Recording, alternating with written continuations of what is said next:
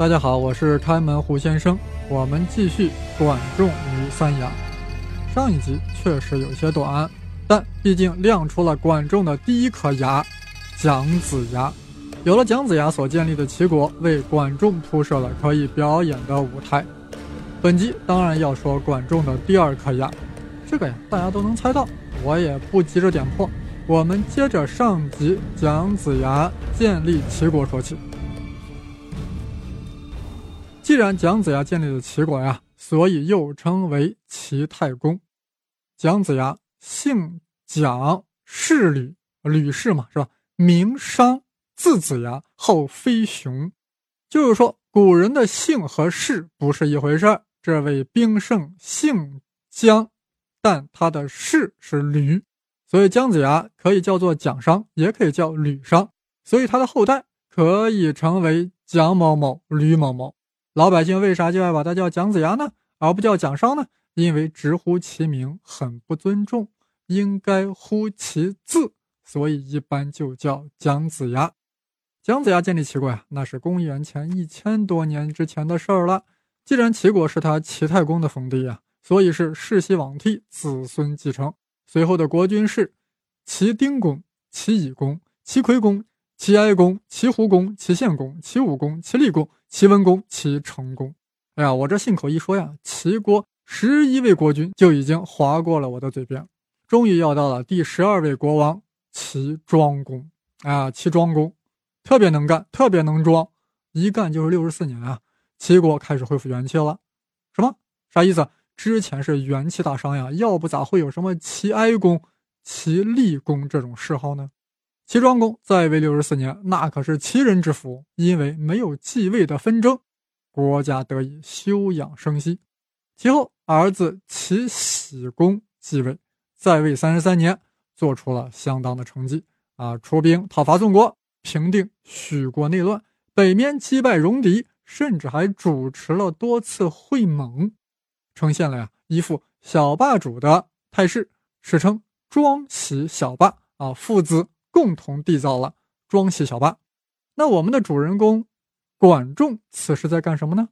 管仲呀，在齐庄公时呀，还没有登上历史的舞台，因为他还没有出生。到了齐僖公的时候呀，管仲开始小小的登台亮相了。可以说，喜公是小霸，管仲是小登台。怎么登了呢？当时齐僖公有三个儿子，大儿子叫朱儿啊，立为了太子。但是喜公呢，觉得这个朱儿呀不咋地啊，觉得二儿子和这个三儿子呀有培养的前途，于是给二儿子纠和三儿子小白聘请两位老师，啊，管仲就亮相了。齐僖公让管仲出任纠啊这个公子纠的老师，管仲很痛快就答应了呀。同时，齐僖公让鲍叔牙出任三儿子小白的老师。鲍叔很不高兴呀，给三儿子当老师，老三有啥机会能当国君呢？太子就算有个三长两短，那还不是有老二揪呢吗？哎，管仲呀就来劝鲍叔牙：“鲍叔牙，鲍叔牙，你就别纠结了。小白虽然是老三，但他是小白呀，一张白纸上才能绘出更好的蓝图呀。当然，我这是开玩笑啊。其实管仲呀是这样劝导鲍叔牙的。”老包呀，你可不能这样想呀！这老大虽然是太子，但荒淫无道，肯定要出问题。将来齐国的国君不是鸠就是小白啊！现在我辅佐老二，你辅佐老三。如果老二上位了，我推荐你；如果老三上位了，你推荐我。咱俩这就是双保险啊！鲍叔牙一听此言，眉开眼笑，一屁股坐了起来，就跑去给老三当师傅去了。管仲望着鲍叔牙的背影，心中暗自发笑。此时此刻呀，我们不得不佩服管仲的长远策划。但这个策划是基于管鲍双方的极度信任。那当然，双方是否有这样的信任呢？我个人觉得呀，管仲是很信任鲍叔牙的，但鲍叔牙未必完全相信管仲。我们这里姑且揣摩一下鲍叔牙的内心世界。估计有人说：“你凭啥揣摩鲍叔叔呢？难道你看过他的日记吗？”没有，还真没有看过。我连常凯申的日记都没有翻过，更何况鲍叔叔呢？那我咋揣摩呢？我凭着鲍叔牙后来的一系列行为翻过来进行揣摩的。啊，大家听着有意思就行啊，不必较真儿。话说这鲍叔呀，听完管仲的一席话，啊，心里一乐，诶，这个管夷吾脑子奸贼的很，他肯定知道我的小白要是当了国君，我肯定会推荐他。但如果你的公子纠要是当了国君，你管仲会推荐我吗？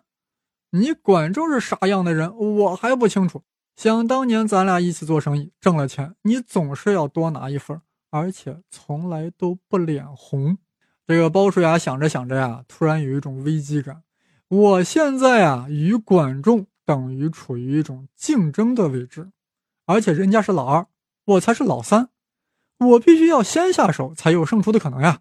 于是起身跑了出去，越跑越快啊，嘴里喊着：“小白，我们一定要超过老二呀！”其实用现在的话来说呀，鲍叔牙意识到他陷入了囚徒困境，一种变体的囚徒困境。将来他和管仲之间有四种可能发生，或者说四种叠加态。一种正如管仲所言，无论纠还是小白当了国君。他俩互相推荐，这样双方总体收益最大，相互都得到了双保险。二是双方都不推荐对方，甚至将对方置于死地，那么双方总体收益最低。三呀，三是公子纠成功，管仲身居高位，但不会推荐鲍叔牙；如果小白成功，鲍叔牙身居高位，一定会推荐管仲。哎，这种情况呀。是双方总体收益居中，但管仲的个人收益实现了最大化。四是，即公子纠成功，管仲身居高位，会推荐鲍叔牙；而小白若成功，鲍叔牙身居高位，却不推荐管仲。这种情况呀，不会发生，因为鲍叔牙觉得管仲是个人才，只有他才能让齐国称霸。哎，鲍叔牙虽然不知道囚徒困境这名词啊，但他却。绞尽脑汁去破解这个困境，没多久呀，齐僖公薨了，啊，薨了。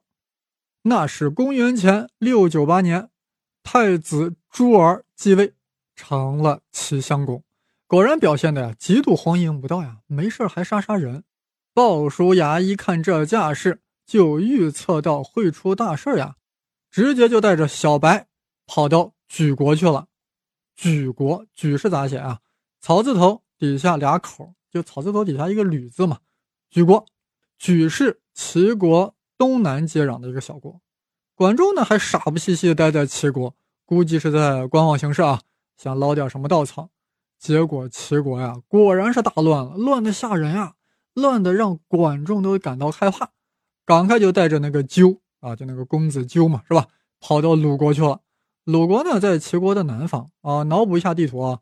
齐鲁莒三国都互相接壤，齐国南面是鲁国和莒国，鲁国的东侧是莒国。那么老二跟老三都跑了，齐襄公呢也没在意啊，我是老大，我怕谁呀？但有一个对齐襄公绝对是不服呀，那就是齐襄公爸爸的侄子，齐僖公的侄子，公孙无知，啊，也就是齐襄公的堂兄弟嘛。这位堂兄弟啊，也的确很无知，觉得齐僖公当时对自己那么好，你齐襄公为啥要降低我的待遇呢？心中不满啊，于是策划政变，杀死了齐襄公，自己又当国君了。这可谓是名不正言不顺呀！人家父死子继，兄终弟及，你就是个侄子，你凭啥当国君呢？所以才干了两个来月啊，也被捅死了，史称齐前废公。哇塞，齐前废公。注意，这可不是谥号呀，哪有这种谥号？这种政变上台没干俩月，然后就被捅死的，根本就没谥号，后人就把他叫齐前废公，就是齐前面那个被废的公。为啥要这样叫呢？因为后来还有两个废物，分别是齐中废公和齐后废公。当然啊，再往后呀，还有齐废公，那就是田齐了。我们现在还说的是姜齐，姜子牙缔造的齐国。姜齐有三大废：齐前废公、齐中废公、齐后废公。好了，废物就不多说了啊，还是说主线索。远在莒国的鲍叔牙刚听到公孙无知发动政变，马上又听说他被杀了，那真是热血沸腾呀！此时齐国无主，更待何时？对小白说：“来此购。”小白说：“购往哪里啊？”鲍叔牙哈哈大笑啊，说：“你小白，你还真是小白，赶紧回国争大位啊！我们一定要赶在你哥哥前面呀！估计他现在还纠结着呢，咱赶快走。”鲍叔牙是这样说的，但心里肯定想的是：我一定要赶在管仲前面，否则我就会陷死在囚徒困境。身在鲁国的管仲呀，当然也得到了消息，但不是很急。为啥？想着老大死了，那不该老二了吗？老二就在我手里啊，急个啥？让鲁国好好准备些军马仪仗，风风光光的回国继位。鲁庄公也是这样想的，而且他要亲自率领军队。保护公子纠和管仲返回齐国，毕竟跟公子纠是亲戚嘛，是吧？结果走到半路，听说小白已经先行了一步，哇！管仲心中叫苦呀，鲍叔牙呀，鲍叔牙，你这浓眉大眼的大牙，竟然也和我玩阴的！连忙带上一小队轻装骑兵，斜插到莒国通往齐国的必经之路。果然就拦截到了小白和鲍叔牙的车队，老朋友相见，分外眼红。管仲故作镇定，强作笑颜：“鲍叔牙，你这带着小白往齐国赶，是想干啥呢？”鲍叔牙说：“我们急着回去奔丧呀。齐襄公咋说也是我们小白同父异母的大哥嘛。”管仲一时语塞啊，心想：“你奔个 nothing 啊，明摆着的事儿。”你在这给我装大马牙，清了清嗓子，老包呀，你不要忘了，公子纠是老二，小白是老三，就是奔丧也有个先后顺序吧？鲍叔牙心想，顺序个 nothing，这叫囚徒困境，你懂不懂？管仲有没有听过胡先生的博客？于是朗声道：“管夷吾，啥也别说了，我们就急着赶路了。”鲍叔牙都急了，直接叫管夷吾，叫他的名字了，不叫他的字管仲了，知道吧？管仲一看，哇塞，这浓眉大眼的鲍叔牙已经是非常狡猾了呀，自己也就不客气了，直接一剑就射了过去。哇，这管仲果然凶残，竟然射向了自己的朋友。No，他射的是小白，射死小白，鲍叔牙还能咋样？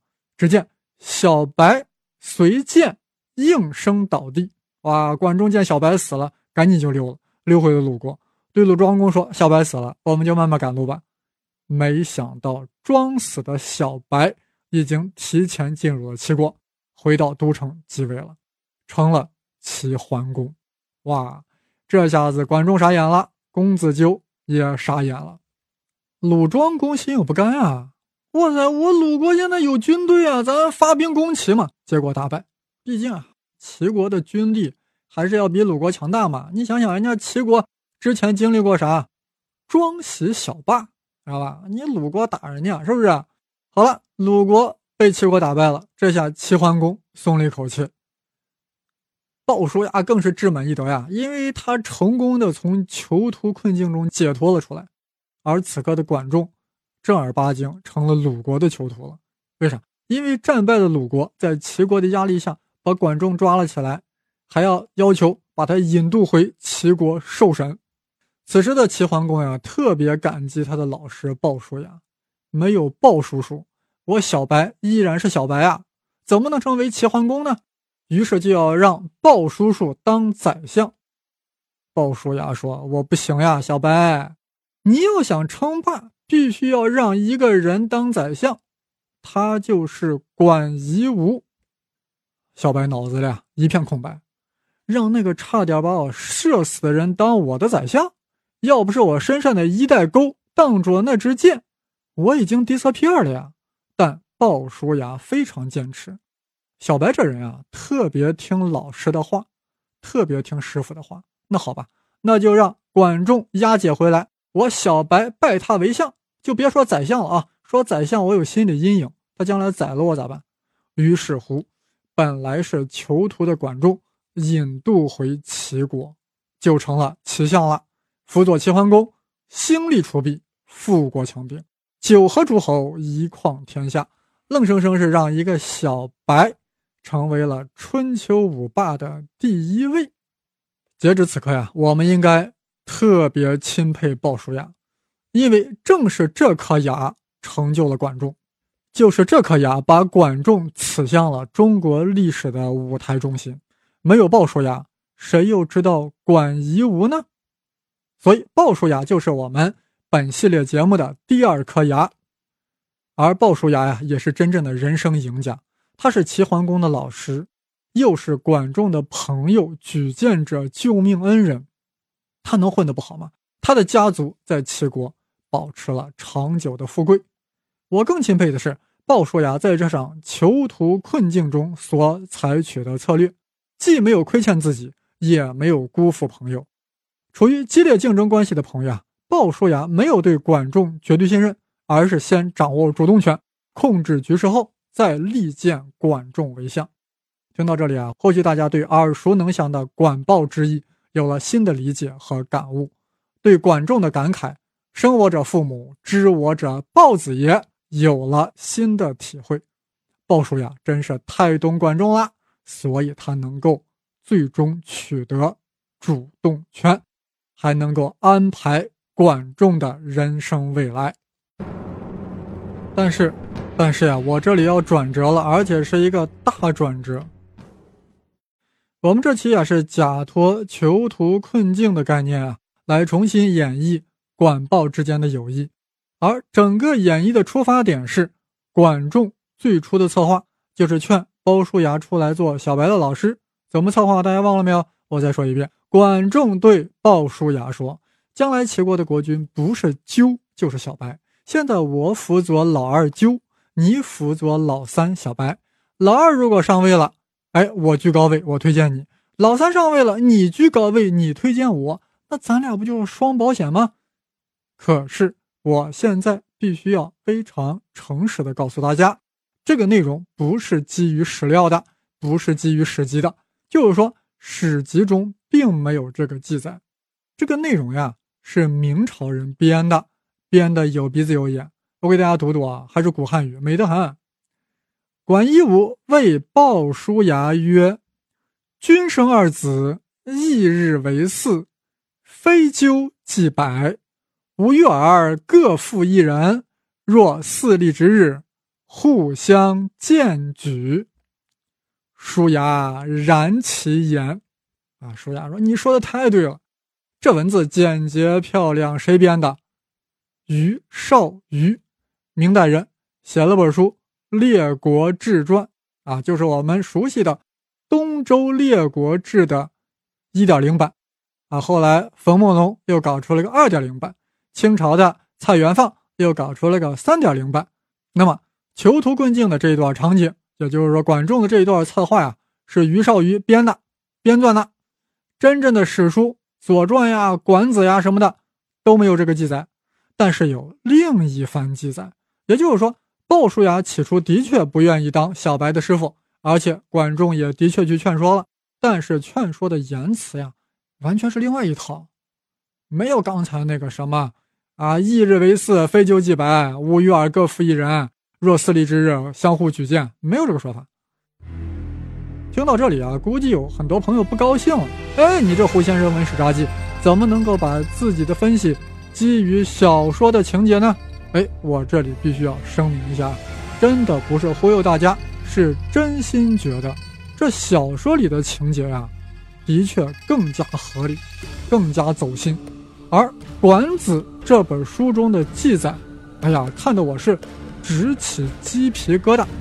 我胡先生站在宇宙规则的角度对此断言道：《管子》这本书中的这个情节，绝对是后人编造出来的。《管子》这本书呀，本来就是战国时期的人编篡的，一帮管仲的粉丝编的。我不否定书中大多数内容是真实的啊，但是对于这一段，哎呀，那绝对是粉丝粉上去的。我是宁信于少于，不信管仲粉。为啥？这个呀，我们下期再展开说。我的微信公众号是开门。胡先生。当然是带竹字头的生。